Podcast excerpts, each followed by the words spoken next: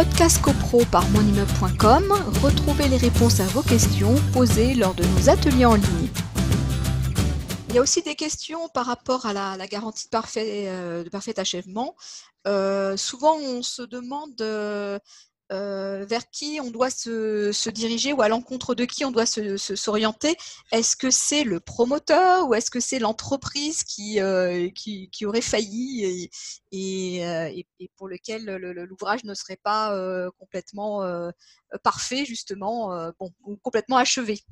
Alors, je vais rebondir sur la question encore de Madame Zouina Haït, laquelle nous dit l'action en GPA. Alors, GPA, on n'est pas dans le médicalement assisté, c'est autre chose. Nous recentrons les débats. Donc, l'action en garantie de parfait achèvement doit-elle être dirigée à l'entreprise de clim parce que cette dame-là a un problème vis-à-vis de, des, climatiseurs ou doit-elle être dirigée euh, contre le promoteur? Euh, Contractuellement, euh, vous avez passé un contrat avec le promoteur. Donc, votre interlocuteur, c'est le promoteur. Donc, vos demandes, vous allez les formuler contre le promoteur. Et les assurances euh, qui, doivent, intervenir. Quand on est dans la décennale, c'est la garantie, l'assurance dommage ouvrage, la garantie décennale, etc., qui entre à, côté du constructeur. Mais pour les éléments d'équipement, alors là, c'est la climatisation, ça peut être les stores, euh, ça peut être les portes automatiques de garage, etc., etc.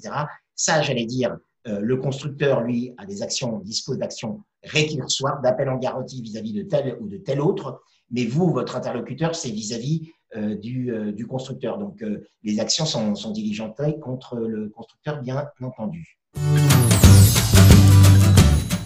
Podcast CoPro par monimmeuble.com, retrouvez les réponses à vos questions posées lors de nos ateliers en ligne.